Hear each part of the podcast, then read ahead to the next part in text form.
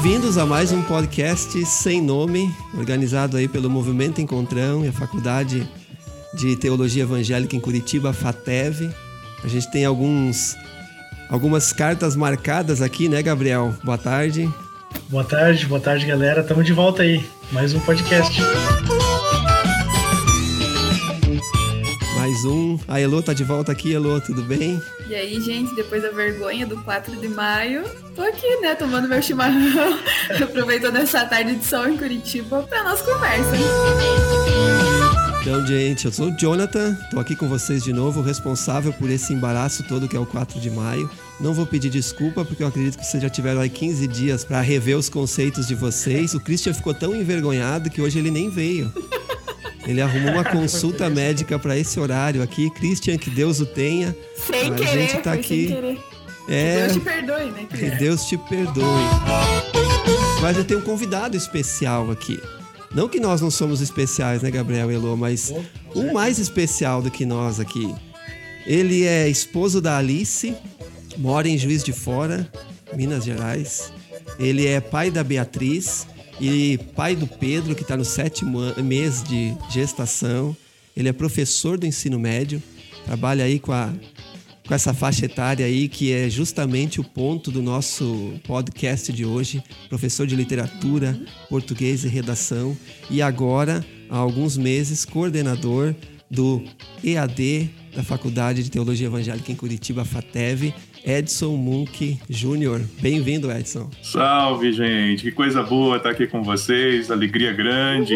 E ó, apesar da gente estar aí sem nome ainda, eu entendi a mensagem do 4 de maio, eu tô aí acompanhando vocês.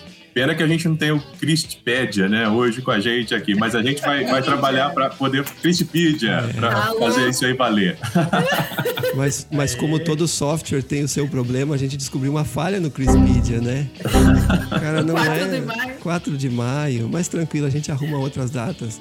Edson, obrigado pela tua presença, pela disposição de estar aqui. O que a gente quer nesse tempo de conversa, como a gente já tem conversado e, e refletido a respeito, levantar perguntas aqui.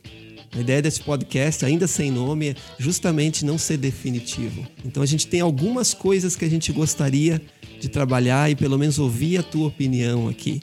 E o foco de hoje é trabalhar justamente crise de vocações. Então algumas pesquisas têm rodado aí durante esse tempo de pandemia, algumas bem recentes e que mostram um quadro que não é tão animador para quem trabalha no para quem já está no mercado de trabalho há mais tempo e está tentando treinar uma nova liderança. Uma dessas pesquisas, e eu estou com, com a página aberta aqui, que é Ensino Superior, depois eu posso colocar a página aqui, ou a gente coloca na descrição aqui do, do episódio, mas a chamada é bem direta. Oito em cada dez universitários não sabem o que fazer profissionalmente. Mais de 80% dos universitários e profissionais recém-formados não sabem o que fazer profissionalmente. Como se não bastasse a indecisão, eles também não se sentem preparados para o mercado de trabalho. E entre outras dificuldades, eles não sabem como montar um currículo, o que fazer em uma entrevista de emprego e em como se capacitar e entrar nesse mercado competitivo que é o atual mercado de trabalho. Edson, essa pesquisa faz sentido para você como professor do ensino médio? Pergunta fácil para começar, eu gosto assim. Fácil. O podcast vai durar quanto? hoje 10 episódio. minutos aqui, né? É assim que a gente vai. Muito bom, muito bom estar aí com vocês também, com vocês que estão acompanhando o nosso podcast. Alegria imensa, gente, é isso. Olha, Johnny, eu diria que faz sentido essa pesquisa sim. né? Nós percebemos no contato com os adolescentes que estão exatamente nessa faixa de decisão para ingressar no ensino superior, fazer um curso técnico, enfim, trabalhar com o pai, assumir os negócios da família, ou fazer um, um passeio pelo mundo, trocar um, um- um tempo de experiência aí para aprender, que há um- uma incerteza e uma insegurança em relação ao que vai ser, né? Isso ressoa, acredito também, uma intensa transformação que a gente tem vivido como sociedade. Se a gente olha essa pesquisa aí que você menciona, dessa revista Ensino Superior, a gente tem outras também que apontam, dentro do perfil Futuro das Coisas, por exemplo, vocês podem conferir lá, que boa parte das profissões que existem hoje, em 30 anos, elas vão cessar. Então a gente está diante de uma incerteza imensa e não seria diferente na cabeça do vestibulando, do adolescente, do recém-formado, do recém-graduado, é, é essa perspectiva incerta quanto ao futuro. E tudo muito fluido, né? Tudo muito incerto, tudo muito inseguro. E ao mesmo tempo, é, aquela velha e, e ainda muito presente questão que muitos recém-formados vivem. Eles precisam de experiência para se alocar no mercado de trabalho, mas as coisas que têm se pedido deles Ninguém ainda é experimentou. Não, Ninguém ainda. Você tem 18 anos, com 5 anos de carreira profissional já na área, com currículo e tudo mais, mas. e com experiência, sendo que você precisa do primeiro emprego. Exatamente, Lu. Exatamente. Mas tem um agravante aí, não sei se é, vocês conseguem entender. Estão pedindo profissionais para coisas que não tem como ter experiência. Por exemplo, gestão de mídias sociais. Isso é uma coisa muito recente. Não Sim. tem nenhum profissional sênior nisso.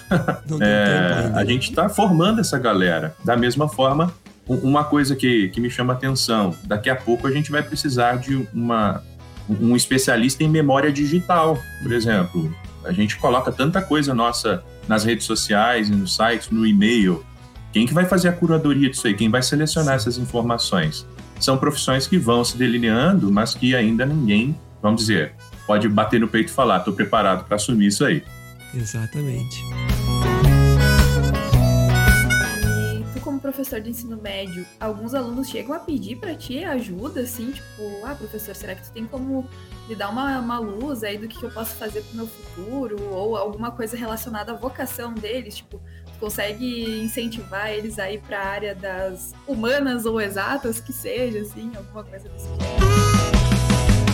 Ó, uma observação que eu faço, falo a partir de Minas Gerais, né, aqui, então é sempre muito variável, dadas as dimensões do nosso país, mas eu tenho percebido nos últimos cinco anos uma queda muito grande do interesse dos estudantes pela área das humanidades. Eu acho que isso é, é um dado aqui da minha região, né, que, que me chama a atenção. E, Elo, aparece muita gente pensando para onde ir, o que fazer, Quer dizer, quando a gente estava dando aula presencial, isso é mais natural de acontecer. Agora, no universo online, adolescente que já é um pouco tímido para lidar com, com a gente que é fica adulto, mais fica ainda. mais ainda. Alguns procuram, né, pelas próprias redes sociais e pelos outros canais de ensino que a gente usa e a gente vai tocando e falando. Mas acontece, acontece muito, né? Como é que é isso, professor? Como é que é a vida na universidade, né? É, eu tive a, a oportunidade de cursar uma universidade pública, a experiência né, de estar numa universidade pública e tudo que ali também a gente tem de opções de formação. Isso é bem legal e, e para o estudante que está no universo de, às vezes, né, fica na porta da escola, depois passa o tempão ali, depois vai para casa, ele não, não conhece tanto né, esse, esse universo que é o universo do ensino superior. E eles perguntam, conversam e, e acredito a gente tem aí uma chance também de falar que não tem receita, né? Quando você entra num curso superior, boa parte das vezes você descobre que dá para ser um profissional e atuar numa coisa que você nem sabia que tinha chance quando começou a fazer aquele curso ou quando pensou em se inscrever para aquele curso. Interessante de ouvir. Parece então que a crise, ela é uma crise, parece que é alimentada já também pelo próprio sistema do ensino médio, não? Eu, tô falando agora aqui, por 40 anos nas costas, não é, é. Eu estudei ensino médio na época que você podia escolher ainda uma preparação para o trabalho ou técnico em contabilidade. Então, a galera que me conhece sabe que eu optei por técnico em contabilidade, porque abri mais porta de emprego mais rápido Nunca exerci, graças a Deus, não levo jeito nenhum. Eu tô na lista dos que oh. começaram técnico em contabilidade e não terminei, inclusive. Não sei vocês se já começaram também alguma coisa na área aí. Não, mas eu... eu não tive isso no histórico. Olha só. Ah, então 50% aqui do grupo do podcast já tentou um técnico em contabilidade. Não, mas eu não, digo que foi feliz. 300 milhões de anos atrás, quando eu então me formei no ensino médio, já ainda, ou melhor, já era assim e ainda continua. Isso é assustador. Hoje eu sou graduando então em marketing digital, numa das universidades online que tem espalhada por aí. Só que os professores não são despreparados, os caras são muito bons, mas você percebe pela talvez pela idade de alguns, eles estão falando na teoria, então, termos de algumas das últimas aulas aí das semanas anteriores, o Big Data. Tava lá e, e, a professora lá empolgada falando do Big Data, mas igual eu, se eu vou falar sobre, sei lá, dinossauro aqui, né? Algo que eu entendo porque eu ouvi falar, eu nunca estudei, nunca fui, não deu tempo ainda. E Big Data é um termo que que tá aí. Gabriel, você é universitário, Gabriel. Como é que é para ti? Exatamente. Não faz 300 milhões de anos, né? Não pelo menos o é, segundo curso, né? Segurando para contar meu, meu testemunho, né? Mas fazem 10 anos que eu iniciei minha primeira faculdade, né? Para quem não sabe, eu sou formado em publicidade e propaganda. E, cara, eu lendo essa pesquisa, acho que a psicóloga fala assim: é, 8 em cada 10 é, não sabem se entrar no curso certo e estão completamente perdidos. Cara, me descreveu assim. Tipo assim, sair da, do ensino médio ali com 17 para 18, cara, não faço ideia. Daí a gente vai por eliminação, né? Tipo assim, sou péssimo em exatas, sou péssimo com números, daí a gente já elimina uma boa parte da, das opções. E seguindo aqui, eu achei mais interessante, cara. Não tinha perspectiva nenhuma do que fazer, do que trabalhar, de como prosseguir. Inclusive, o ramo da publicidade, né, de 10 anos para cá também mudou completamente, né? O digital tomou conta de tudo. Uhum. Pra ter uma ideia, tipo, quando eu entrei em 2011, acho que o Instagram, ele, se existia, ele engatinhava ainda, né? Hoje em dia é, é a rede social mais usada pela, pela minha geração, né? Então, assim, as coisas mudaram muito. E eu, com certeza, posso dizer que sou um desses oito em cada dez estudantes aí. Senti e vivi isso. Você sentiu algo que, não sei, da tua época foi diferente da minha, mas um, também um despreparo, né? Dos professores para nos ajudar, para dar um norte adequado.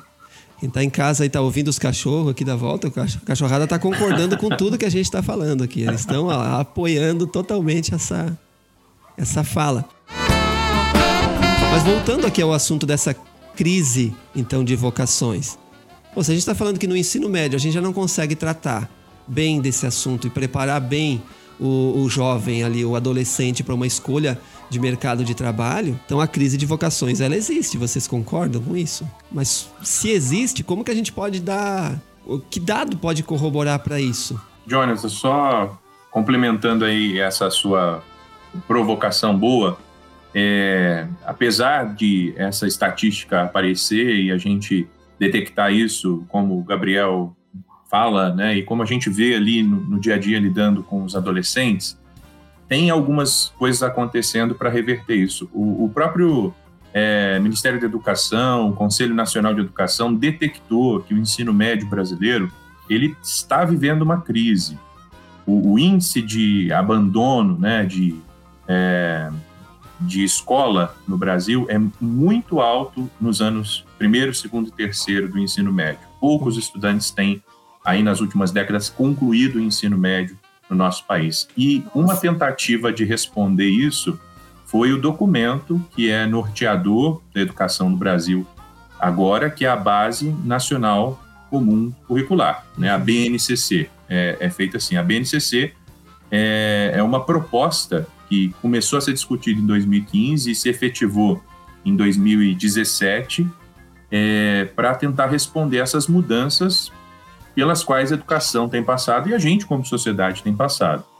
E a escola precisa também mudar para esse estudante conseguir ficar por ali. Pensando a minha área, que é a área de linguagens, né? códigos e suas tecnologias, né? o termo uh, oficial lá da BNCC é esse. Dentro do ensino médio, a gente tem provocações ali pelo documento é, da base, que é uma espécie de, de motivação para o estudante permanecer ali. Vamos, vamos trazer reflexões sobre o mundo do empreendedorismo, vamos trazer reflexões sobre as artes e as artes é, da juventude, a, a, comunicação da juventude. O Gabriel falou das mudanças das redes sociais.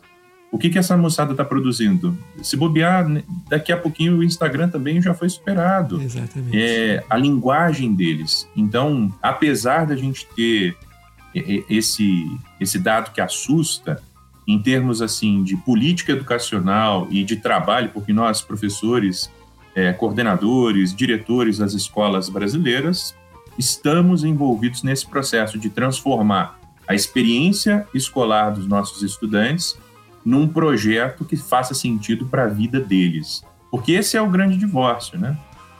O ensino médio acabou se tornando uma ponte para quem quer fazer vestibular, mas naqueles três anos de vida, a vida do sujeito, a vida do menino, da menina, do adolescente, não tinha nenhum eco ali. Hum. Né? Ele não podia falar das coisas que vivia, daquilo que sonhava e nem apurar também os seus gostos.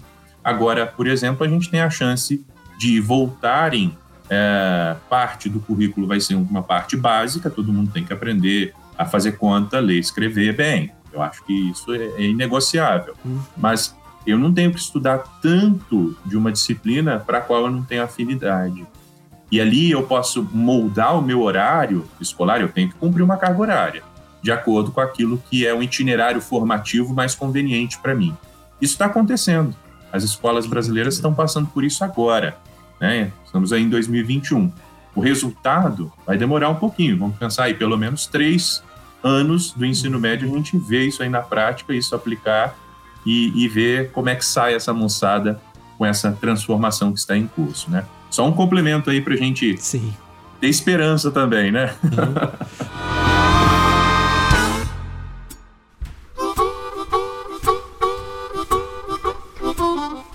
trabalhando com, com alguns jovens aqui, como já foi mencionado em, no, no primeiro episódio aqui do Que Deus nos perdoe. Tem um grupo de mentoria organizado aí pelo Ministério Jovem do Movimento Encontrão, que trabalha com a faixa etária de 18 até 30 anos. Então, sei lá, dá para dividir até em três gerações aí nesse tempo aí. E a geração cada vez vai mudando mais rápido agora, mas vamos resumir para três. E a gente percebe neles, ou pelo menos num bom número desses 30, que a gente está acompanhando aqui. Eu falo a gente porque nós temos seis mentores que estão junto. E a gente percebe, sim, um, um medo, não só na questão vocação profissional. A gente sente também um certo receio, até com vocação ministerial. Que é onde entra o papo, que a gente quer talvez ir um pouquinho mais fundo aqui, a questão da igreja. Existe um certo receio que é traduzido aqui dentro do, desse grupo de mentoria como uma até uma crise de liderança. Ou pelo menos o início dela, se é que a gente já não está vivendo isso há algum tempo já. Mas assusta porque se o jovem com 18 anos, que eu digo assim, é uma juventude já tardia, né? Se a gente pensar em termos profissionais, se ele ainda não definiu, se não está bem claro para ele, tudo bem que a gente vai passar a vida inteira, a vida é risco, né? Estabilidade não existe, pelo menos é isso que eu acredito. Então é sempre vivendo ali com, com escolhas. Mas se pelo menos eu não tenho algo que eu estou disposto a apostar, eu acabo vivendo um, uma ociosidade que não é normal. E isso vai afetar tanto o mercado de trabalho como a liderança da própria igreja. Não sei se faz sentido essa frase para vocês, que a crise de vocação ela se traduz para o mercado de trabalho, e é bem sério isso que a gente está vivendo agora, mas também ela se traduz para dentro da igreja. Pensando em mercado de trabalho primeiro, para separar os dois lados aqui. Qual é o impacto negativo? Se é que há essa crise de vocações, ou se é que ela está em andamento, ou faz sentido que vai ter uma crise também no mercado de trabalho?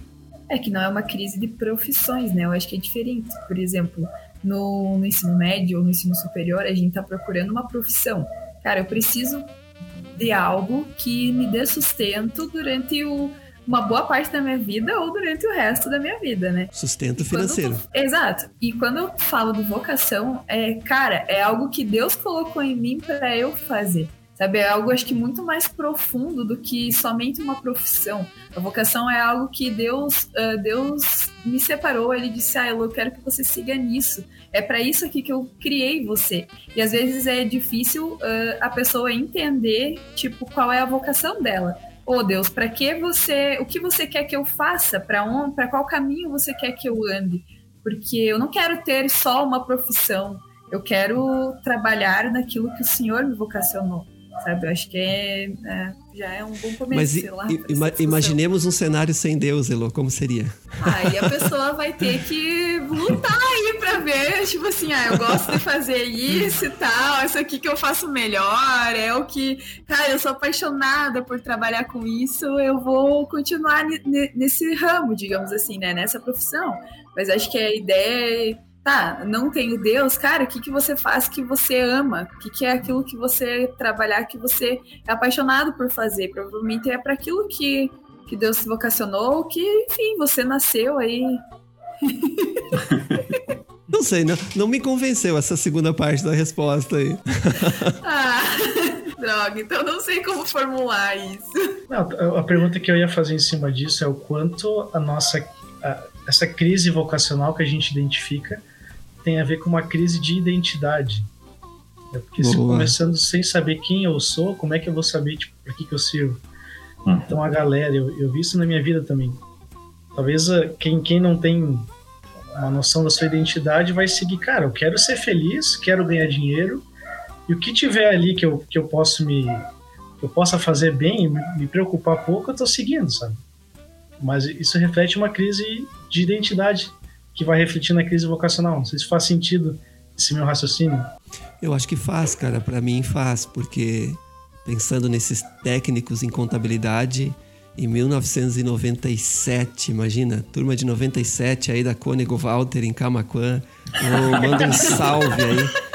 Eu não fui na minha formatura, então eu não sei, eu não lembro o nome de metade dos meus colegas aí.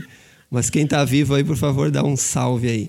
E eu lembro que a universidade, a faculdade na época, eu não sei se mudou nesse tempo todo, deve ter mudado, 300 milhões de anos já. Mas a faculdade tinha um curso de biologia e tinha um curso de administração. Cara, imagina, eram 30 profissionais dessas duas áreas sendo formados ali por ano. Isso já na faculdade, fora o ensino médio que despejava.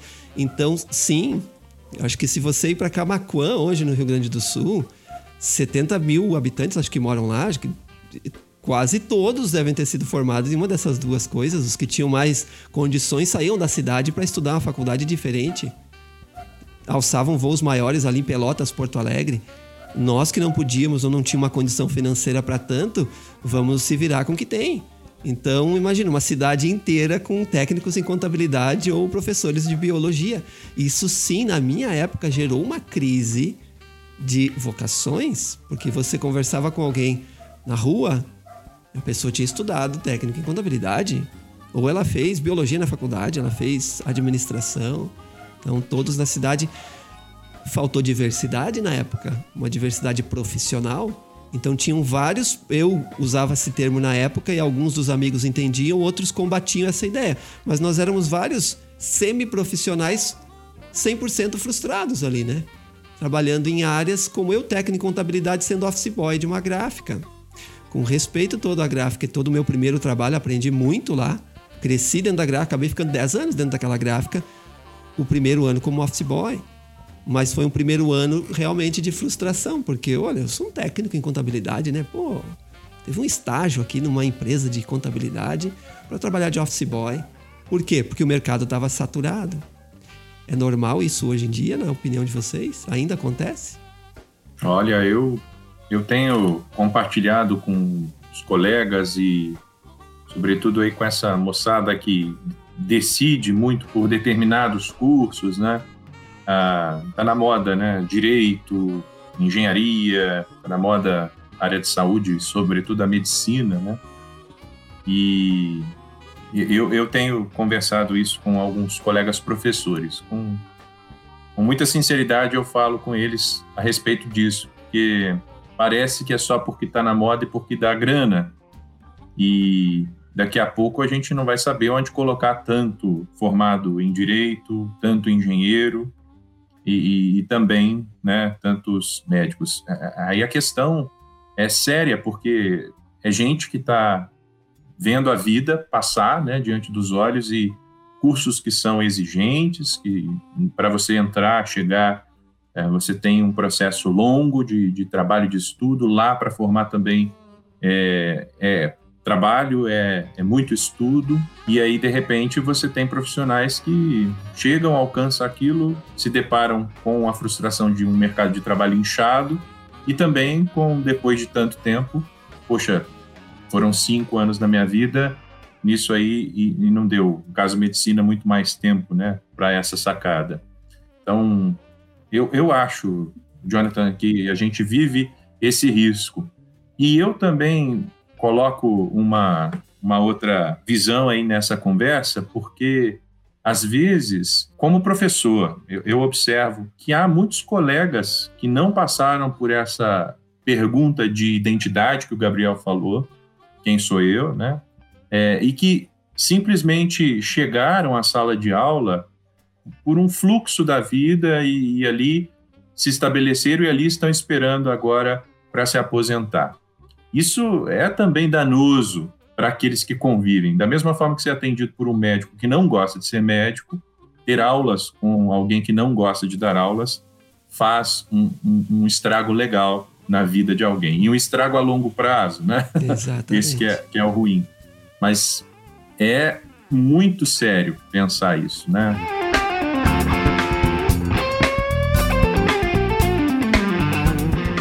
E eu acho, Elô, que a, a, nossa vocação, essa, essa pergunta é a primeira para a gente que é crente, né? Tem a ver que, com o nosso chamado, com, com aquilo que a gente é chamado para ser, etc. É, ela passa aí por, por, por, a gente saber quem a gente é e, e ela define de alguma forma a, a, a, nossa vida profissional, porque dentro da palavra profissão é uma história bonita também, né? A palavra profissão é, tem a ver com fé, tem a ver Exatamente. com fide, né? Isso aí. É, é, aquilo que eu acredito que eu declaro uhum. e que eu faço. Então, o, o sapateiro, o verdureiro, o, o, agrônomo, um salve para o meu amigo Mauro Westphal, que oh, deve estar nos acompanhando Grande aí. Mauro. Né? Espero que sim, né? o, o, agricultor, o pecuarista, todos, né? Todos precisam expressar a, a sua fé através daquela tarefa que são capazes de fazer.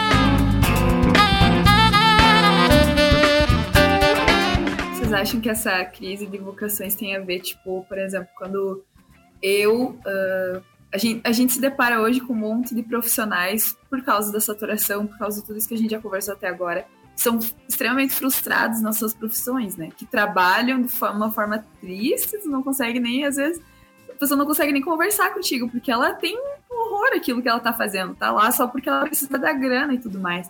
Será que isso tem a ver? Isso tem completamente a ver ou não tem nada a ver com, tipo, cara, eu não, não encontrei minha vocação ainda, eu tive que trabalhar naquilo, a vida me levou para aquilo e agora eu sou um profissional frustrado, eu sou um profissional que não me alegro naquilo que eu tô fazendo, que, enfim, não gosto disso, só faço por causa da grana, assim. Tem alguma coisa a ver, tipo, eu só tô aqui porque eu não entendi ainda qual que é a minha vocação? Mas, Gabriel, essa pergunta foi pra ti, Gabriel. Eu entendi nas entrelinhas, é que a pergunta foi pra ti. eu acho que tem tudo a ver. Uh, além da gente viver numa. Isso parece ser muito comum no Brasil, né? A cultura onde a segunda-feira é o pior dia do mundo, assim, né? Acho que reflete muito do que, que a gente vive, do que as pessoas ao nosso redor vivem. Tá, não precisa dizer, os outros podem responder. Não, não teve nomes a pergunta. Não, eu acho que eu vou falar de mim, então, nesse caso. É, eu lembro da época da minha adolescência e juventude, essa crise de o que eu vou fazer na faculdade. Que faculdade eu vou fazer? Eu vou fazer faculdade? ou eu vou trabalhar aqui no campo, como era de, é comum, desde o bisavô, avô, pai, e aí chega em mim quebra a roda, né? Quebra o ciclo. E aí, como faz? Então, para estudar, muda de casa, sai de casa cedo, vai morar com tios e tias na cidade, para poder estudar um ensino médio, então pensando em alguma coisa. E aí chega nessa hora que o Gabriel mencionou lá no início, né? E agora? O que, que eu vou fazer? Na minha crise existencial, de vou fazer isso, vou fazer aquilo, e vi amigos entrando por um mundo que não era um mundo tão saudável assim. E aí eu tenho a ver com questões mais criminalidade, tem outras coisas aí envolvida. Outros então vou estudar, outros ainda resolveram então vou continuar no campo aqui no interior trabalhando na fazenda do meu pai, do meu irmão, enfim, ou peão na fazenda do outro. E aí veio o Jonathan. Eu escolhi na época, falei, o que que me dá eu não estava pensando em satisfação. Realmente o que a Elo fa falou faz todo sentido para mim. O que, que pode me abrir porta? para eu ganhar um salário legal, para eu poder tentar ali viver o meu sonho. O que, que era meu sonho? Não ter um trabalho remunerado em CLT, aquela coisa meio nômade, sabe? De vou, vou onde o vento me levar, vida leva. Eu ajudei o. Eu ajudei o Zeca Pagodinho a escrever aquela letra. É, a gente marca o Zeca Pagodinho aí depois. Aí eu vivi essa, essa coisa de o que eu faço.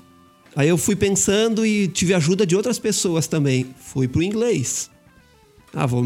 Porque eu pensei assim, cara, inglês vai me ajudar de alguma forma? Vou, em qualquer lugar do mundo eu posso de alguma forma, portas vão se abrir se eu souber inglês. Então mergulhei de cabeça no ensino do inglês. Música não deu certo aí pela falta de habilidade, mas tentei música também. Os caras que nos convocavam e nos contratavam para show aí, eu pagava só gasolina, né? Acho que nunca ganhamos um cachê, nem corda pagavam. Não dava. Outra coisa foi o design gráfico, então. O design gráfico também, conjugado com inglês, eu falei, opa, quem sabe não é aí tem problemas aí no meio? Claro que tem, porque essa vida autônoma, essa coisa toda tem todos os seus riscos. Mas hoje, se alguém me pergunta, cara, tu tá frustrado? Não, eu não tô frustrado. Acho que eu escolhi aquilo que, que deu boa para mim. Vivo bem, me sustento com isso. Há muito tempo já eu vivi do design gráfico ou do inglês. Agora estou aqui morando em Curitiba, trabalhando aqui no que a gente já mencionou, o movimento Encontrão, então é o meu sustento principal vem daqui, mas o design gráfico sempre fazendo parte. Claro que tem todo um risco. Imagina, minha classe de amigos. Tá, mas você não vai fazer? Aí a gente pode entrar nessa discussão agora. Não vai fazer teologia? Tem uma galera da minha geração que foi fazer teologia em São Leopoldo. Alguns vieram para Curitiba estudar aqui, inclusive na, na FATEV. Outros escolheram outras áreas. Pô, tem prima advogada, tem prima que trabalhou aí em grandes empresas, recursos humanos de Walmart. E aí tu fica naquela, vai viver do design. Quem tá ouvindo aí, se não se, se ficar ofendido aí, mas na minha época, ser designer gráfico ou trabalhar com algo que não era CLT, carteira assinada, era vida de vagabundo. Eu resolvi apostar. Legal, deu certo. Talvez para a maioria não tenha dado, mas eu creio. Aí volta a nossa fala inicial, talvez, Elo. Entender a vocação, entender a tua identidade, mas também tem a ver muito com aquela hora de Cara, eu vou dar minha chutada no balde de vez em quando. Eu tenho que dar isso de vez em quando. Eu tenho que fazer essa chutadinha no balde, porque senão eu vou fazer o que os outros estão fazendo. E o meu medo era justamente ser um. Meu avô foi um cara frustrado a vida inteira. E aí, frustrado por quê? Porque sempre queria algo que não teve. Então eu não queria ser, no primeiro momento, pô, eu não quero ser frustrado como meu avô. Claro que tem as rebeldias no meio todo, é um assunto para outro podcast aqui.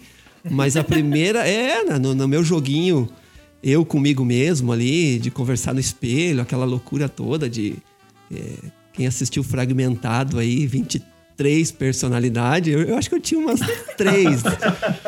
porque ficava nisso. Para vocês, talvez são mais jovens, acho que o Edson é da minha geração tem um pouco disso, né? E, e, o mercado saturado por um lado. Eu não pensava em ganhar dinheiro com design e com inglês. Mas o que acabou virando paixão era um hobby, virou paixão, virou meu trabalho e acabei me sustentando aquilo. Acho que uma coisa leva a outra. Aí eu finalizo dizendo assim: pô, não adianta fazer o que você ama se aquilo também não dá dinheiro.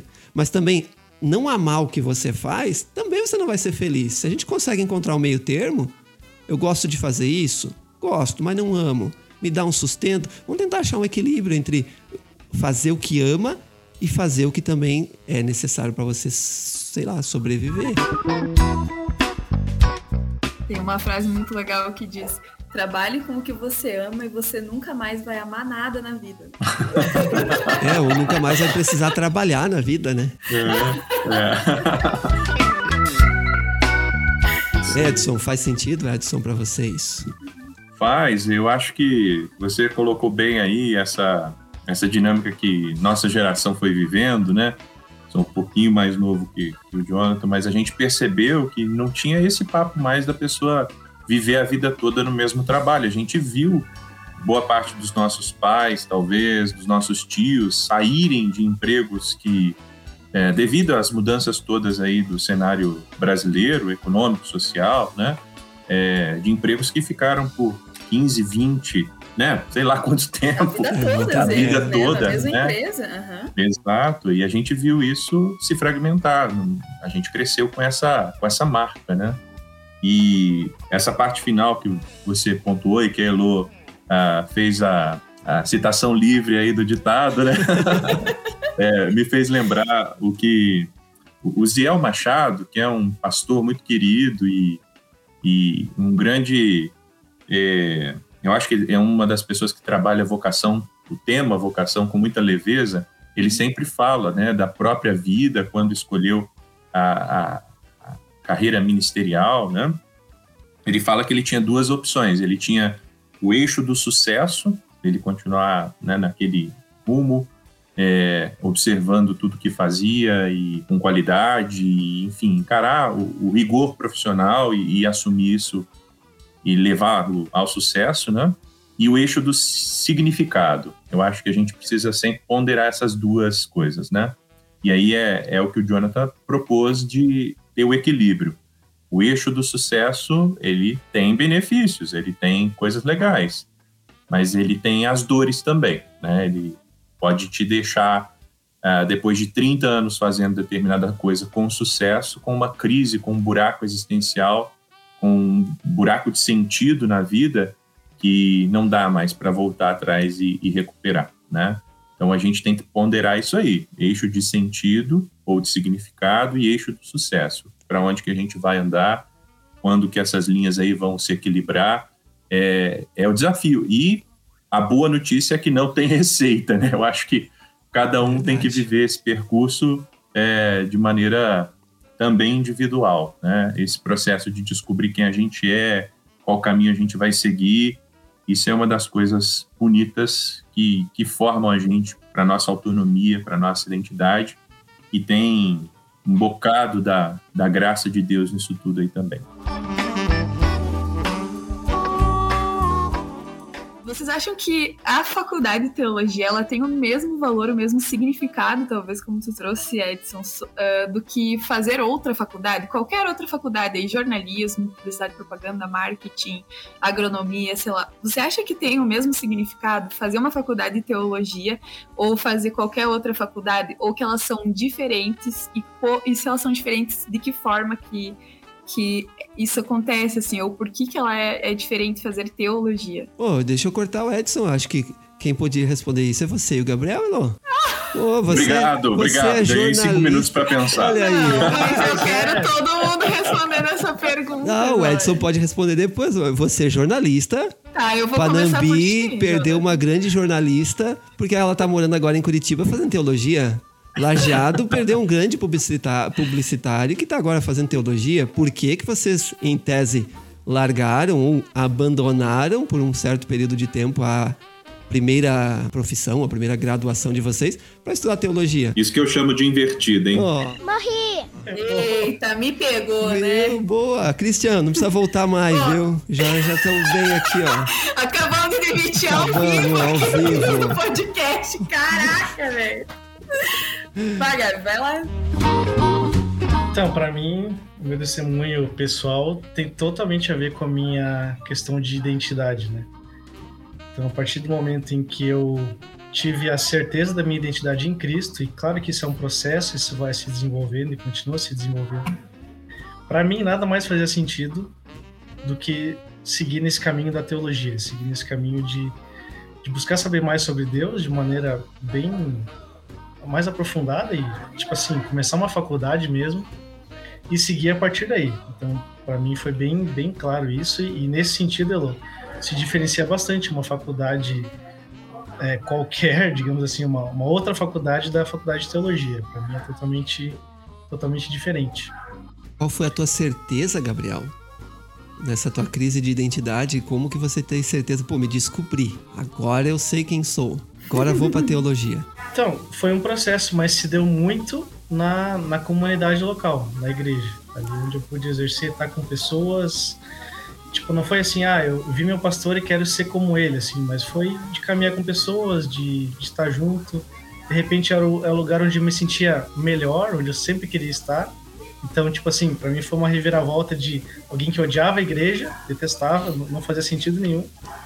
De repente aquilo começou a fazer sentido, eu comecei a criar gosto e comecei a querer estar lá. Então tava, comecei a participar de todas as programações e sem perceber, de repente eu pensei, cara, olha que mudança que deu de, de perspectiva na minha vida. E quando eu vi, eu já estava acompanhando pessoas, eu já estava discipulando e sendo discipulado sem saber, a gente já estava buscando a Deus junto. Eu pensei, cara, a minha, a minha vida já está nesse caminho. Eu vou dar um passo maior que fazer teologia. Mas é a minha história, não sei como foi para ti, Elô. Ah, eu vim pra, pra teologia no, quando eu tava. Quando eu já tinha terminado, tava terminando o curso de jornalismo. E eu vim pra cá porque eu tava indignada com a minha igreja. Eu tava indignada com o meu pastor. Eu ficava, cara, não acredito que tem algumas pessoas que agem de tal jeito e ninguém faz nada para mudar isso. Que tipo de. Que tipo de, sei lá, de pastor ou de líder que a gente quer ser se a gente não vai atrás, se a gente não se coloca à disposição e diga, poxa vida, eu não posso esperar que fulano vá para lá para estudar teologia, eu tenho que ir. E para mim isso ficou muito claro no sentido de que quando eu vir, vim para cá também, para Fatev, uh, foi um momento em que eu sabia que Deus queria que eu conhecesse mais dele. Então, além, porque eu tinha recém me convertido ali naquele momento. Então, além de, de vir para cá para sei lá, para buscar uma transformação na minha igreja, na minha instituição, eu vim para cá porque acho que Deus queria que eu conhecesse mais a ele, tivesse um relacionamento com ele. Eu não vou deixar de ser jornalista ou de fazer, de editar podcast, esse aqui, ou de editar vídeo ou coisas do gênero. Eu não quero sair da minha profissão. Eu amo a minha profissão.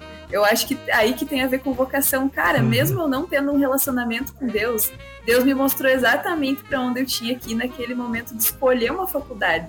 Eu já tinha tentado fazer técnica em contabilidade, eu já tinha tentado olhei, fazer agronomia, também fiz um semestre e não deu certo. Só que quando eu entrei pro jornalismo, cara, é isso aqui que eu quero. Eu amo fazer isso aqui. E eu gostava, eu participava das aulas, eu, eu tinha muito interesse. Então, quando Deus me trouxe para cá para estudar teologia, então, eu fiquei, cara, eu não quero levar a teologia como a minha profissão. Eu já tenho uma profissão, e a minha profissão é de jornalista. Essa é a minha profissão e pronto. Agora, o que Deus vai me fa vai fazer com a minha vida, depois desses quatro anos de teologia aí, eu deixo nas mãos dele e vou meio que do Zeca Pagodinho, deixo a vida me levar, deixo Deus me levar para onde ele quiser. Mas eu entendo, para mim é muito claro que eu não vou sobreviver, a, a minha sobrevivência talvez financeira, talvez não vá vir da teologia, vai vir do meu curso de jornalismo, mas eu tenho essa visão também porque eu já tenho outra formação. Aqui a gente não tem ninguém que, por exemplo, só estudou teologia e vive disso, enfim, né, uh, se sustenta através disso. Mas eu sei que depois que eu estudar teologia, se eu puder ser uma pessoa que discipula outras pessoas em qualquer, qualquer igreja que eu tiver ou na vida, se eu for uma pessoa que discipula outras pessoas na minha vida e que fala do evangelho, cara, Deus já vai ter tá cumprindo aquele, que ele, aquilo que ele quis, né? Então, essa é a minha visão, né?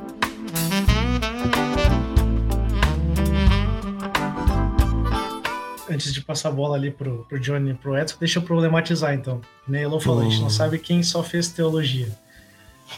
Como é que é a realidade, assim. E uma frase que eu ouço falar muito é tipo assim, cara, quem. Se tu não quer fazer uma faculdade, não sabe o que fazer e tu é crente, cara, vai pro seminário, vai pra teologia.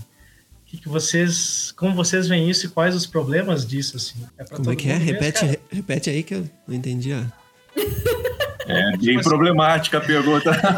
Ganhar tempo, ganhar tempo aqui para pensar, repete. Problematizadora, não problemática. Problematizadora. cinco minutos para pensar, né, Jonathan? É, repete mais, virou, cuidado. Repete umas quatro vezes aí. Eu tô sentindo uma, uma certa vingança no ar dessa pergunta aí. Mas...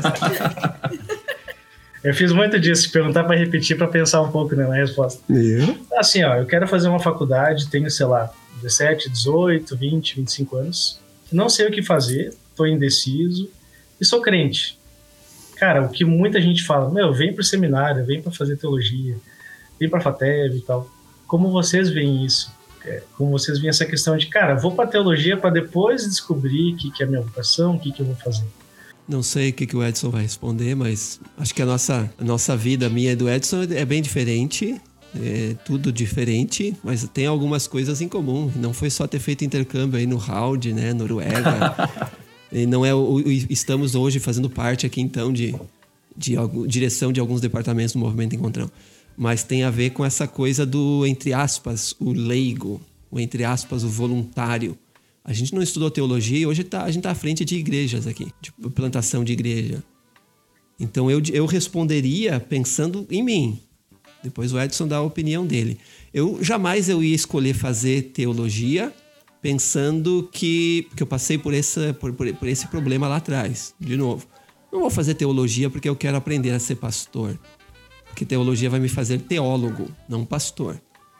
O relacionamento, a vida, é o Espírito Santo que vai me ensinar a ser pastor, pastorear vidas, pastorear os outros. Teologia vai me fazer entender e defender minha fé de uma forma mais convicta, saber argumentar, não ser enrolado aí pelo meio, enfim. E daqui a pouco não, não, é, não, não ter como dialogar com a cultura. Então, a teologia, eu creio que deveria e, acho que está fazendo isso em certa medida, ensinando a gente a pensar.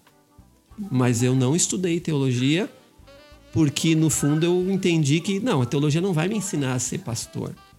Talvez tenha a ver com experiência, por conhecer outros pastores e por conhecer pessoas que estavam então no seminário. Mas se você não sabe o que é, venha fazer um seminário X ou Y, acho que também não é perda de tempo. Também é um aprendizado. Desde que você esteja disposto a. Eu estou tentando pensar em mim com 18 anos, né? Sei lá, estou tentando fazer esse exercício difícil aqui de, de, imaginar eu com 18 anos de novo. Sem filho, sem esposa, é, sócio do Grêmio ainda e tem tudo lá. E, com 18 anos, pensando, né? Ah, desculpa aí, ó, Gabriel. Esqueci, cara, que ele era colorado, mas tranquilo aí. Não, segue o raciocínio. Mas eu pensaria de novo, pô, vou fazer teologia só porque eu não sei acho que no final das contas não seria um tempo perdido também, porque eu poderia me descobrir lá dentro do seminário teológico. Não vejo como um problema, desde que eu estivesse ciente de que se eu também não gostasse daquilo ali, cara, vou dar um passo atrás. Aí entra a minha personalidade. A minha personalidade não é daquela de, cara, se eu comecei, eu vou até o final. Eu, para mim, voltar atrás, o tempo perdido são coisas que, cara, eu não, não curto. Então, muito provavelmente, eu iria até o final dos quatro, cinco anos de teologia e não faria nada a respeito. Mas só para dizer assim, ó, terminei. Então é um risco que o Jonathan correu. Então eu optei por não fazer. Agora, se a galera que está ouvindo aqui e que tem 18 anos, 19, 20 e já ouviu de alguém, ou não sabe o que vai fazer, então vai lá e cursa teologia, vá ciente de que é um ano então que você está tirando da tua vida como um aprendizado. Pode ser que dê boa, pode ser que você não se descubra ali, mas não pensa que teologia vai te fazer um bom pastor, um bom discipulador, um bom plantador de igreja, uma, um bom líder. Ele vai te ajudar nisso tudo, mas não é não é um não é definitivo. Bom, não sou teólogo. Aí eu né? chego onde eu queria chegar, sabe? De dizer, poxa, eu faço uma, uma graduação em jornalismo, eu vou aprender a editar vídeo, eu vou aprender a abrir o programa, colocar os vídeos lá, cortar, renderizar, no final exportar. Eu vou saber fazer isso na prática. Agora a teologia, ela ensina e ao mesmo tempo não, então, tipo, qual que é o qual que é o rolê aí da, do curso da teologia? Porque, cara, eu não vou sair dali dizendo Agora, tipo, antes eu não sabia, mas agora eu sei fazer discipulado, mas nunca fiz na minha vida, né? Agora, na teoria, eu já sei como eu tenho toda a liturgia do culto aqui, eu já posso ser pastor. Eu não saio da teologia e vou ser pastora. É isso? Ah, posso tentar amarrar um pouco da questão inicial da Elo com essa aí do Gabriel, para a gente também ressoar um pouquinho do que eu ouvi vocês falando. Ah, Acho que, assim, um, um, ponto importante dessa escolha vocacional, profissional que a gente tem uh, apresentado aí é a chance da gente poder ver essa profissão no dia a dia, não é? Uhum. é isso, inclusive, é recomendado para moçada mais nova quando faz orientação vocacional com psicólogo, né? Bate aquele papo para descobrir. Se aproxima, conversa com alguém sobre a rotina profissional, como é que é o dia a dia, e tenta também chegar junto para ver na prática, né? não só na conversa, como é esse é, trabalho, como é essa profissão, como é esse, é, essa rotina mesmo da, da, vida. Né? Isso é muito bom quando a gente pode fazer para a gente descobrir se dá certo ou não dá.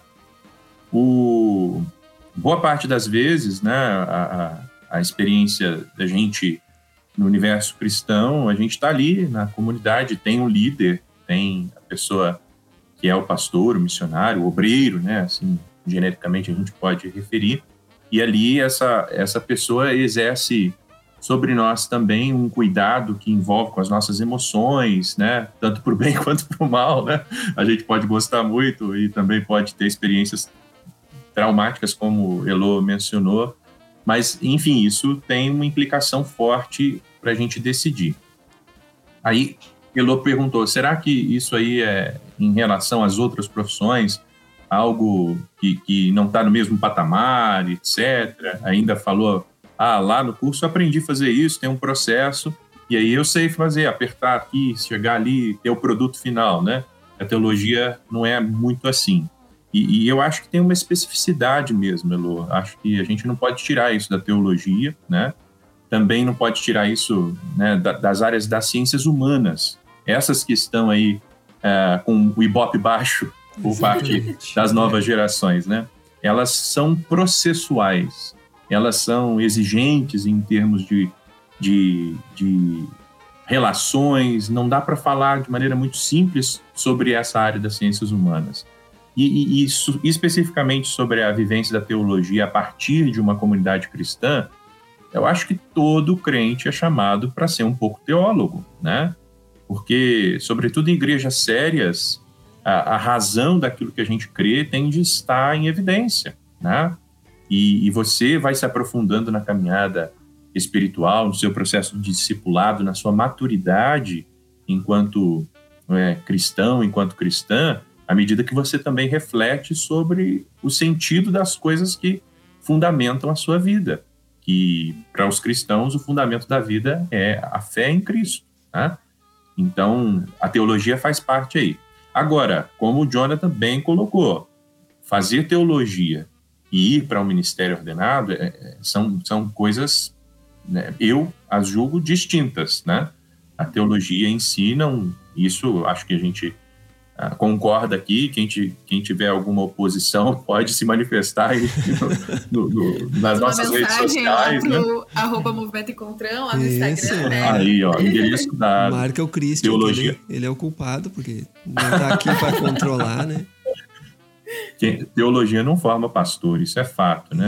É, pastor é, é formado pelo próprio Criador, né? Pelo próprio Senhor. E isso aí é que a gente precisa regular, né? Esse cuidado que a gente precisa ter. Agora, tentando pensar um pouco também na linha do que o Gabriel colocou, é, é um processo que envolve a, a vida de cada um, né? O Jonathan compartilhou um pouco da história dele e é isso também.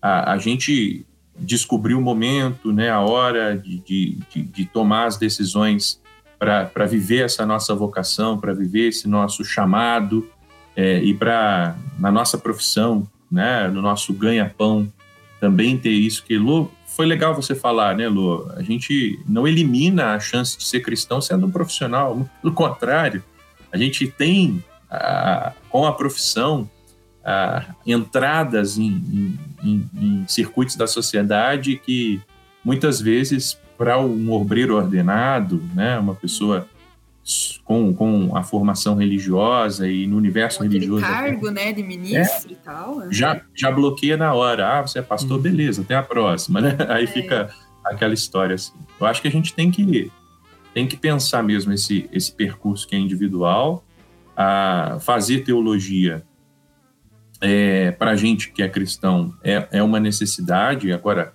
graduação, curso, aprofundar, quero. Isso aí tem a ver com as aptidões também, com os desejos de cada um.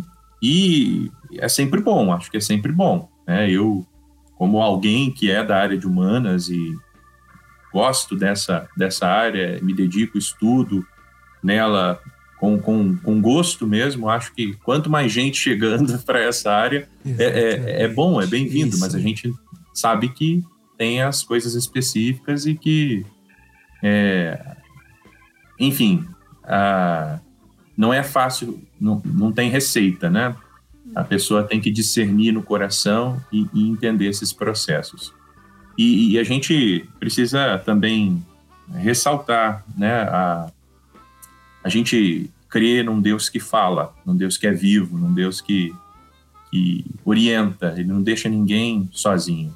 Deus e, presente, né? Um Deus presente, onipotente, e, e, e tá aí. E ele não vai deixar ninguém em dúvida, né? E acho que discernir isso tudo nessas tantas vozes, né? É, no, meio, no meio de tantas vozes, a gente discernir a voz de Deus é, é um, um passo muito importante para todos, seja aí nas decisões profissionais, seja nessa é, decisão vocacional, que não está limitada só também a fazer teologia, né? Eu, gosto de pensar a vocação como a voz de Deus sendo ouvida, né? Para a gente ser o que Ele chamou a gente para ser, né? É, isso é mais amplo do que simplesmente vou fazer teologia, né? É um, um chamado para uma vida com Ele. Tá?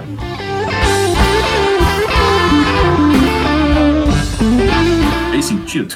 Eu, eu, eu acho que sim, para mim, ouvindo você falar aqui, então nós não somos Uh, no meu caso, eu não sou um designer gráfico, né? eu estou designer gráfico, eu sou um missionário. Isso aí. Eu sou um missionário vocacionado por Deus. Gabriel, ele está um publicitário. Então eu estou teólogo, eu sou um missionário por natureza. Legal. Acho que talvez essa. Acho que isso já dá uma ênfase para a gente abordar um pouquinho disso. Não sei se vocês concordam, mas ouvindo cada um falar, a gente pode resumir que discipulado então é uma resposta à crise de vocações? Se eu tiver alguém que me acompanha, alguém que caminha junto comigo, alguém que com quem eu posso conversar, ajudaria nessa crise? Um mentor, então? Um discipulador, barra mentor, barra coach, o nome que você quiser dar, ajudaria nesse processo de luta contra a crise de vocações? posso falar um pouquinho também da minha experiência rapidinho aqui? Manda. Nos momentos em que apareceram a, a, as crises, eu pensava, né, uh, em logo terminar o ensino médio, fazer teologia e ir para o ministério ordenado. E aí, no meio de um projeto missionário, dois irmãos que já estavam fazendo teologia, é, e eu lá, 16 anos de idade, é, eles chegaram para mim e falaram: Olha, Edson, faz um outro curso antes. E aí fui, né? Fiz outro curso. Aí termine, fiz os cursos assim. Vou terminar os cursos e vou para teologia, né? Aí no final cheguei e, e, e de novo é, cheguei a mudar e estava trabalhando numa agência missionária em Curitiba, inclusive. E aí, poxa, cheguei no meio do ano, ano que vem já preparei documento, é, já tinha colocado secretaria acadêmica para trabalhar para ver o que eu podia eliminar de crédito, estava assim empolgado. Pronto. E a coisa foi, foi, foi, foi virando uma, uma questão, né? E, de novo, Deus colocou gente perto de mim para me ajudar a discernir o que eu estava vivendo. Aí eu fui pensando mais sobre vocação, pensando que vocação é a maneira como Deus escolhe se revelar através da gente no mundo, né? E essa maneira ela é única, né? E a gente não tem que ter medo e nem vergonha disso que Deus está gerando para se revelar através da gente. Legal. E aí fui, fui vendo que, discernindo é, no bate-papo com Deus e com as pessoas, eu não precisava de mais uma graduação para servir a Deus. E, e, também eu não precisava necessariamente do ministério ordenado para servi-lo. Uhum. É, Deus clareou isso para mim. Então, Jonathan, compartilho totalmente essa ideia aí de que discipulado, mentoria são necessidades, mas não uma coisa assim, vamos vamos entrar nesse processo e, e viver de uma maneira assim muito artificial. Não, a coisa você está preocupado com isso, é, abre o seu coração, busca mesmo, Deus vai colocar sinais perto isso de você. E pessoas. Né? E, e pessoas, pessoas. Eu, eu, eu não teria dado os passos que eu dei é, com, sem o conselho dos irmãos que me acompanharam. Eu teria, enfim, com 17, 18 anos, ido lá e feito as coisas.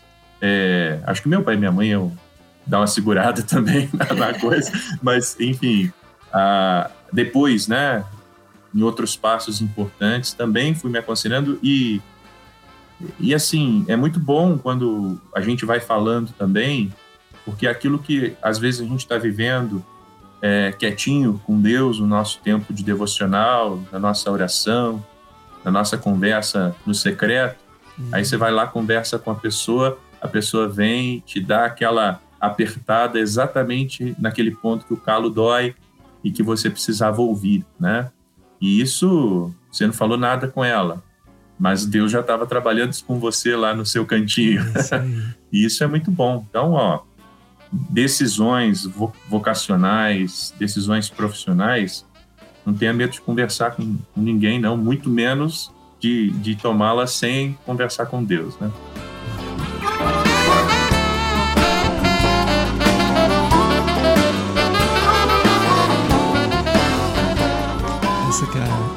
Que falou, né, de pegando o gancho com a edição, né, editar um vídeo, fazer o negócio, renderizar. Teologia também tem um pouco disso, né? Você fazer um bom manuseio da Bíblia. Você saber de novo defender a tua fé com argumentos lógicos para não não ficar sem resposta. Paulo vai dizer isso, né? Esteja preparado para responder a razão da tua fé. A questão é. Pedrão, Pedrão falou. Ah, foi o Pedro? Foi, foi, foi Paulo. Foi o Pedro. Pedrão me falou. Viu, eu, eu já, já quero me matricular então no EAD da FATEV, porque eu preciso aprender matriculado aqui, ó, pra não falar besteira no podcast já. Mas essa, para mim, é essa necessidade, sabe? Aí a FATEV tá lançando um curso EAD agora, né? Tá em processo, passos largos aí nessa corrida para lançar esse curso EAD. Ao meu entendimento aqui, justamente para isso, para dinamizar uma. Todo missionário ele poderia ter acesso à teologia. Ele não tem porque são poucos os, os, lugares, talvez, é difícil, é caro. Ele tem que sair do campo de trabalho dele. Eu tenho que largar o marketing digital aqui em Curitiba e morar em algum lugar então para fazer. O EAD parece que vem responder isso de uma forma talvez a dinamizar então intensificar, porque para vocês é nítida essa necessidade de aprofundamento teológico, até para a gente poder defender com a palavra, defender o que a gente está vendo hoje aqui no mundo e e o que a gente está. Bom, a gente está sendo engolido por um, um mar de coisas que são contrárias à palavra de Deus. A gente não precisa entrar em detalhes aqui, muito por conta da nossa falta de. De novo aqui, ó, citando Paulo em vez de Pedro, imagina. A falta de manuseio, a falta de clareza com, com manuseio bíblico, teológico da palavra de Deus. Edson, você como coordenador do EAD FATEV, o EAD se propõe a isso? De não ser uma forma rasa, mas ao mesmo tempo também popularizar esse ensino de teologia, ou seria o um ensino teológico, não sei o termo para usar aqui? Jonathan, eu acredito que sim. Eu penso que a, a estratégia de educação que a gente tem já, e vamos, vamos dizer, né?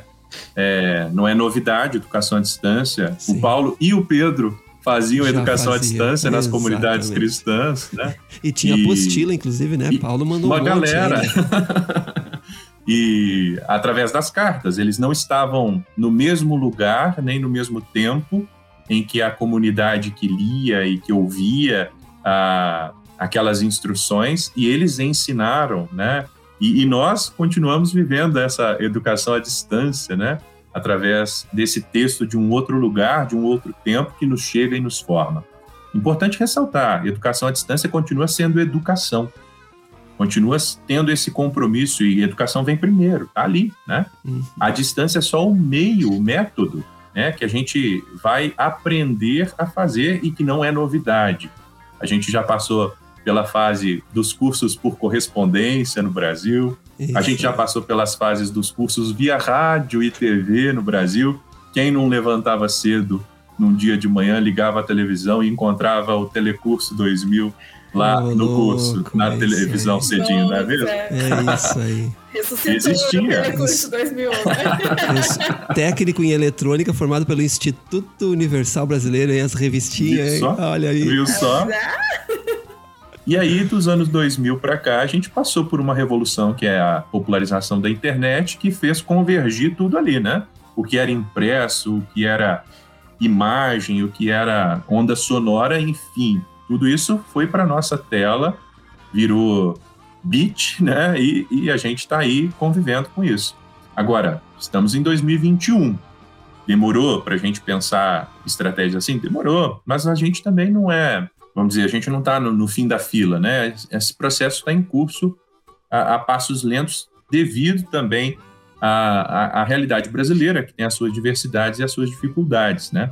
A gente fala hoje de uma de um analfabetismo digital, né? A gente precisa discutir isso, né? Tem muita gente que está sendo excluída dessas revoluções digitais porque não sabe conviver com isso. E isso vai, do, do, enfim, de fazer um cadastro para receber um benefício governamental, porque é tudo via aplicativo ou pela internet, na tela do computador, digamos assim, né? Até conseguir tirar um, um bilhete para ônibus, né, no transporte público das grandes cidades brasileiras. Isso passa pela educação digital. E a gente precisa também pensar isso e encarar, né? A escola precisa encarar e nós, como FATEV, precisamos assumir isso também. Acho que é muito bom a gente ter a chance de encaminhar e sonhar com algo bem efetivo nessa linha e a gente está trabalhando para poder fazer isso acontecer muito em breve. Tem uma série de regulamentos, tem o um Ministério da Educação dizendo o que pode, o que não pode, então a gente não está aí fazendo qualquer coisa, existe gente técnica que pensa isso, e é importante a gente ressaltar, né? Tem regulamento, não é qualquer coisa, não é um vale tudo, porque o nosso curso ele vai observar essas diretrizes para fazer teologia com a excelência daquilo que a gente tem feito aí ao longo de tanto tempo, de tantas décadas no presencial, tentando levar isso também para nossa experiência digital, para nossa experiência à distância, né? E isso não, não vejo a hora de começar. E quem sabe, Jonathan, é a hora da gente mesmo se matricular. Você já falou aí que vai fazer, ah, né? Tô. Da gente mesmo se matricular e conseguir esse nosso diploma de teologia vai, também. Vai rolar um desconto pro primeiro Opa. inscrito, não? Como é que é? Bora lá, vamos. Você que é do marketing, me ajuda aí. Galera que, tá, galera que tá ouvindo e quer se inscrever, já perdeu. O primeiro fui eu aqui, ó, viu? Tô, tô fazendo.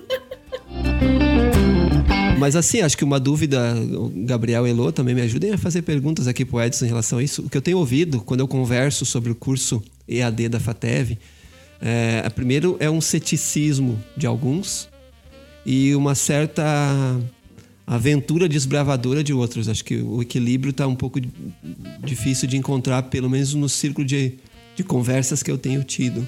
O primeiro grupo que vai falar um pouquinho do ceticismo é: tá, mas aí teologia tem que ser presencial. Então parece que o EAD não vai ser sério. Ouvindo você falar aqui com todo esse cuidado junto à MEC, não é um curso livre, é um curso garantido pelo MEC. A tua graduação vai ser certificada pelo Ministério da Educação. Então é uma graduação. O conteúdo vai ser o mesmo conteúdo.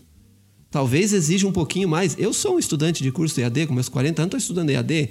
Então exige talvez um pouquinho Legal. mais da nossa agenda aqui, de organização pessoal talvez um pouquinho mais de cuidado, porque a autonomia está tá mais pendendo aí para o lado do estudante até do que da própria faculdade. Mas você diria, a seriedade é a mesma.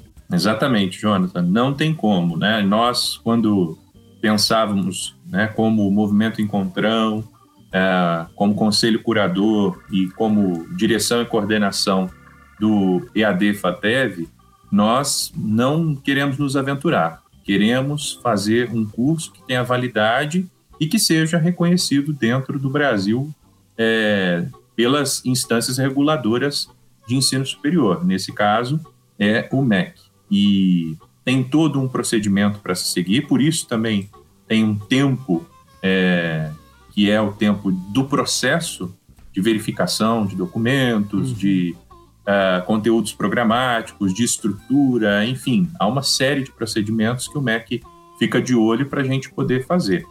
E, vamos dizer, o resultado, né, a formação, o diploma, é, ele não pode, inclusive, é, ser discriminado. Né? A pessoa formada em EAD com um curso reconhecido pelo MEC tem os mesmos direitos, as mesmas prerrogativas legais de qualquer pessoa que tenha feito uma faculdade qualquer que seja, e também teologia Legal. em qualquer instituição já renomada, pode ser a mais bem conceituada do Brasil, é, presencial, o curso de AD que vamos é, lançar em breve, ele vai ter essa mesma validade. Não tem é. nada de diferente em termos do MEC. O que eu ia falar é que talvez a pessoa que está ouvindo a gente já queira se inscrever, né? Já queira se matricular e esse curso ele ainda não está pronto, né? A gente ainda não consegue, não, não Sim, consegue abrir boa. uma turma, porque por causa de todos esses processos que o Edson falou até agora. Porém, se, uh, se você acessar lá o site fatev.edu.br, você vai encontrar um link uh, na página inicial já para se candidatar. Poxa vida, eu vou esperar esse momento do, do FATEV AD, eu faço questão de estudar na FATEV, nesse curso, porque eu entendi que é um curso que uh, vai ser reconhecido pelo MEC, é um curso sério e tudo mais, tem a ver com uh, as minhas ideologias, enfim. Então você pode se inscrever lá também para ficar nessa lista de espera da primeira turma, né? Eu acho que isso é válido também. Não, não abre mão, né? Não, não, per, não perde tempo assim de dizer, cara, nossa, vai demorar muito, talvez demore um pouco ainda. Mas a gente não, não desiste, né, disso, de participar, de estar junto. Você já pode estar junto a partir de agora, colocando teu nome lá na lista de espera para a primeira turma. Talvez não seja o primeiro, já que o Jonathan vai ser o primeiro. Já sou, mas... já sou. mas tem essa opção, né?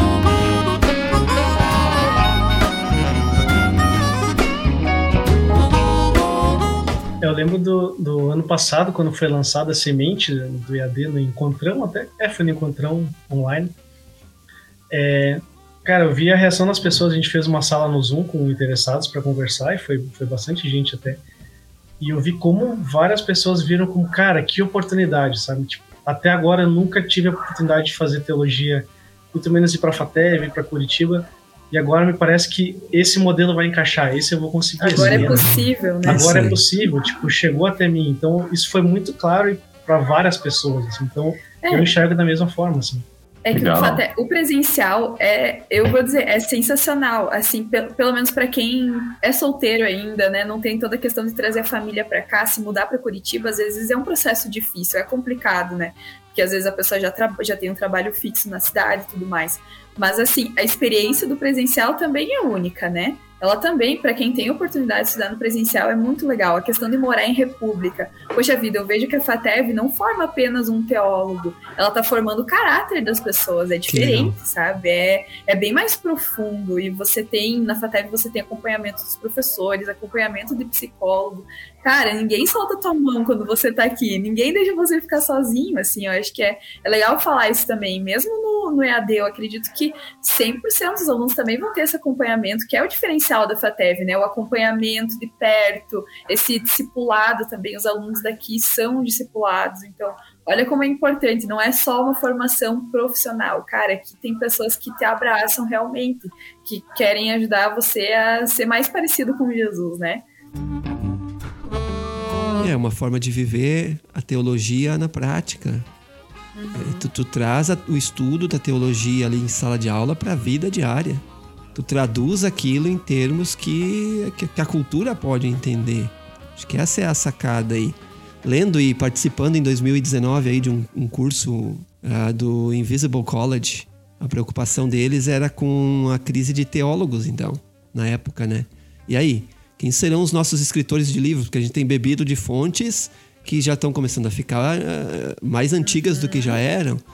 Então a gente precisa de novos pensadores, gente que tra traduza essa, esse universo todo diferente aqui para a linguagem da, da, da cultura agora, pós-moderna. Então a busca na época do Invisible College era por levantar essas questões aí. Então a teologia na FATEV vem para responder também a isso. Vocês concordam?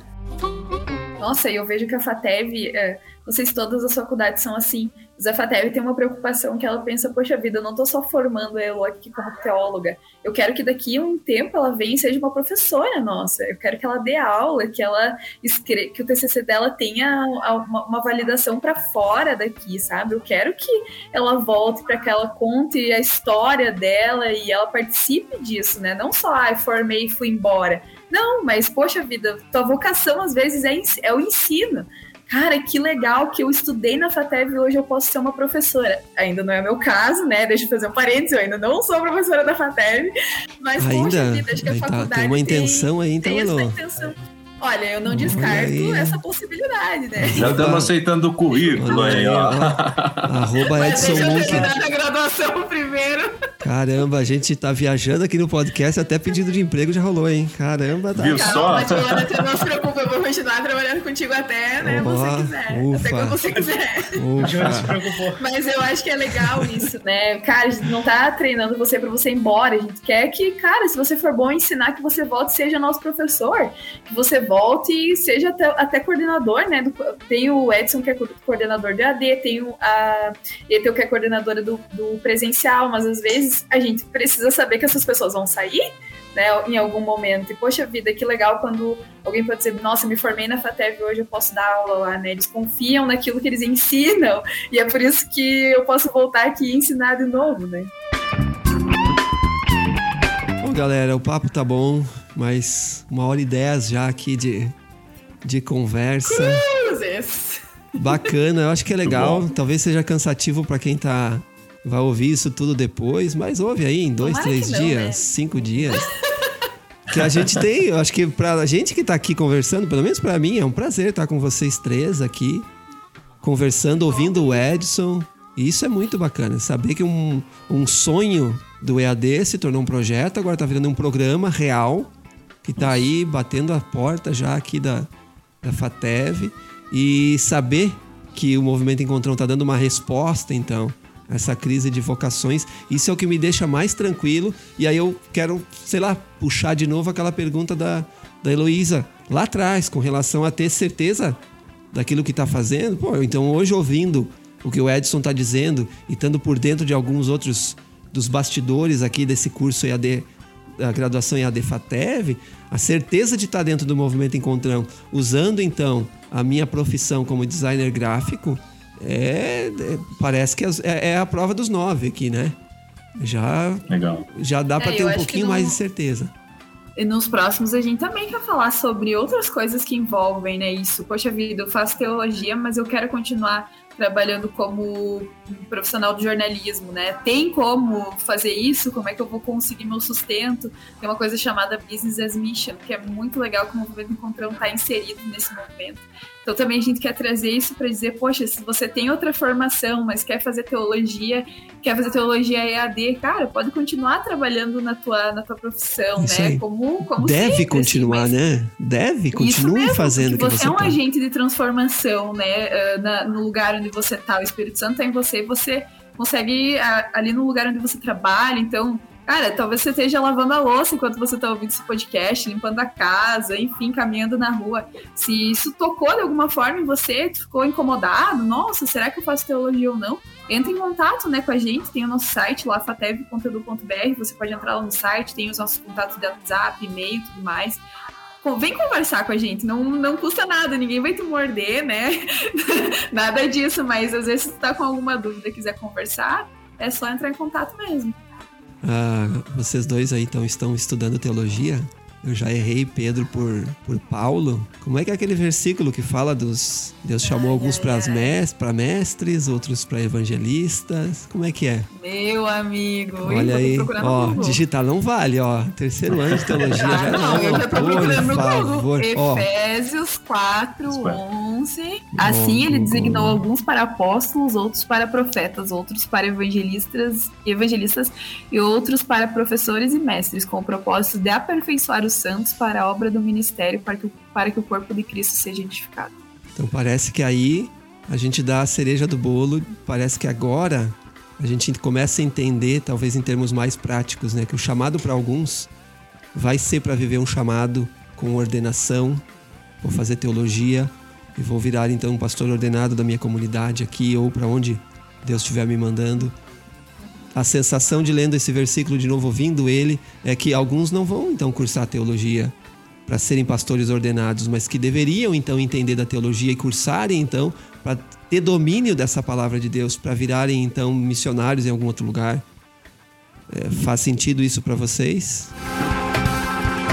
Eu tenho um amigo que fala criticamente, Joana, em relação a essa palavra ordenado, Uhum. Porque a gente vê lá Jesus falando, né? Ide por todo mundo, fazer discípulos, né? Assim como o Pai me enviou, eu vos envio.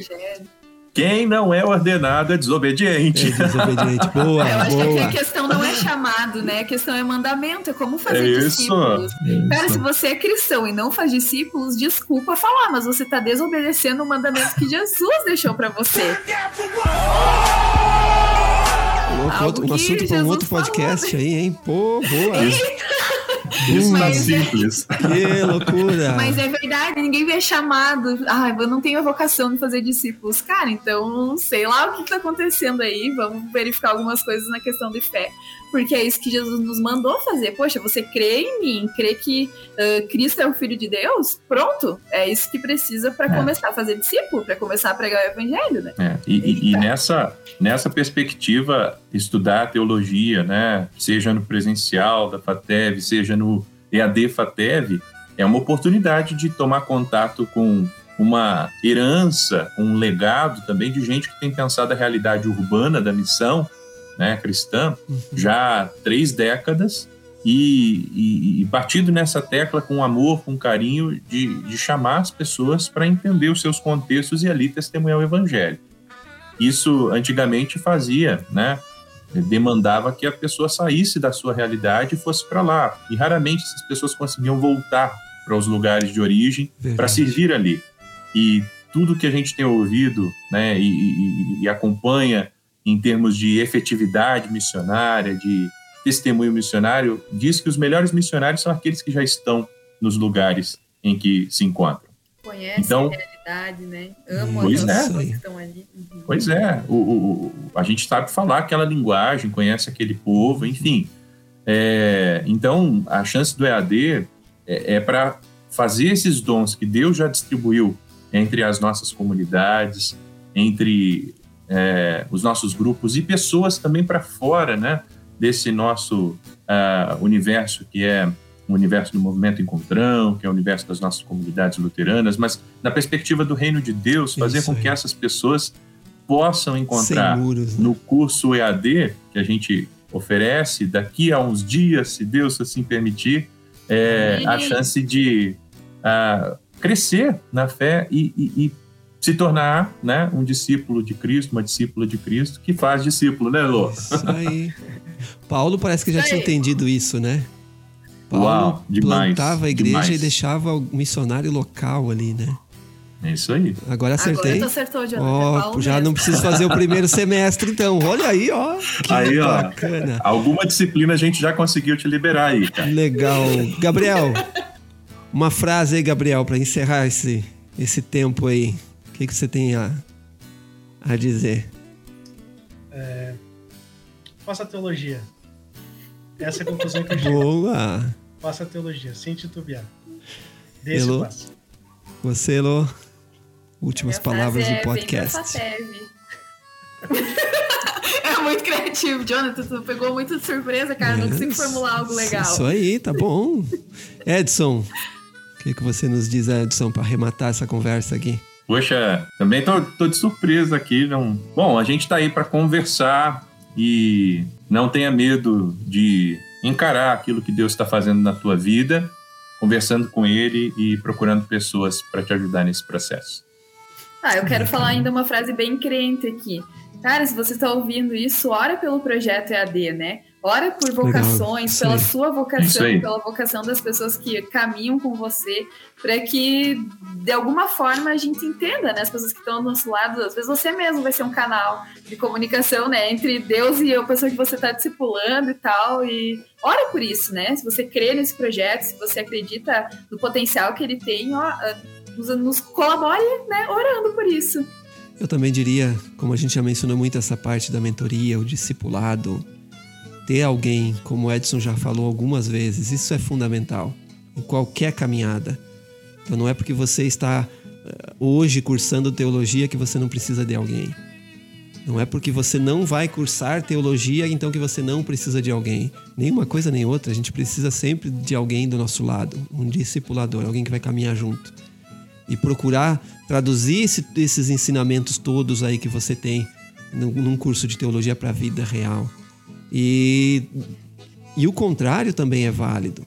Traduzir a tua vida real aí para dentro de um curso de teologia. São pessoas que estão estudando aqui na FATEV, né? Então são pessoas que estão lá fora precisando ouvir do Evangelho. Juntar essas duas coisas, nunca sair da, do, do chão da vida. Acho que essa é a. É, não, não tirar esse denominador comum que nós temos aí com, com a cultura lá fora, que é o chão sobre qual todo, sobre todo, qual todo mundo caminha. Verdade. E juntar isso tudo com o ensino teológico, agora no EAD, à distância, então, FATEV, agora não, quando realmente ficar instituído inscrições abertas, de dinamizar o ensino da teologia, preparar os nossos missionários, preparar o, o agrônomo, preparar o publicitário, preparar o jornalista, preparar tantos outros que a gente já mencionou aqui, tantas outras profissões. Então aqui eu vejo que a FATEV me dá aquela.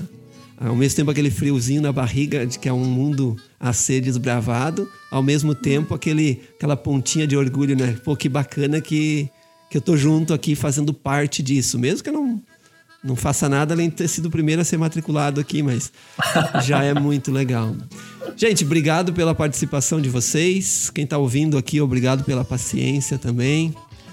Gabriel, valeu. Elô, valeu. Edson, felicidade para vocês. pessoal. Obrigada aos 12 que nos acompanham, né, Jonathan? Oh, Acho que ainda 12. tem gente que ainda não entendeu os 12, então se tu não Vamos entendeu lá. quem que são os 12, tu volta lá no primeiro episódio. Claro, volta inteiro. lá. Tio, tia, avô e vó aí, Gabriel e da Elô, manda aí, compartilhem, vamos fazer um movimento dar, dar certo. Aí. Não, mas a minha teoria é que assim que a gente convida, chama alguém de convidado, já são 13, né? Tipo, agora o Edson é ah, Já é um convidado, boa. Você tem que ouvir, né? então tá, galera, tchau. Tchau, tchau, tchau gente. gente. Valeu demais. Obrigadão.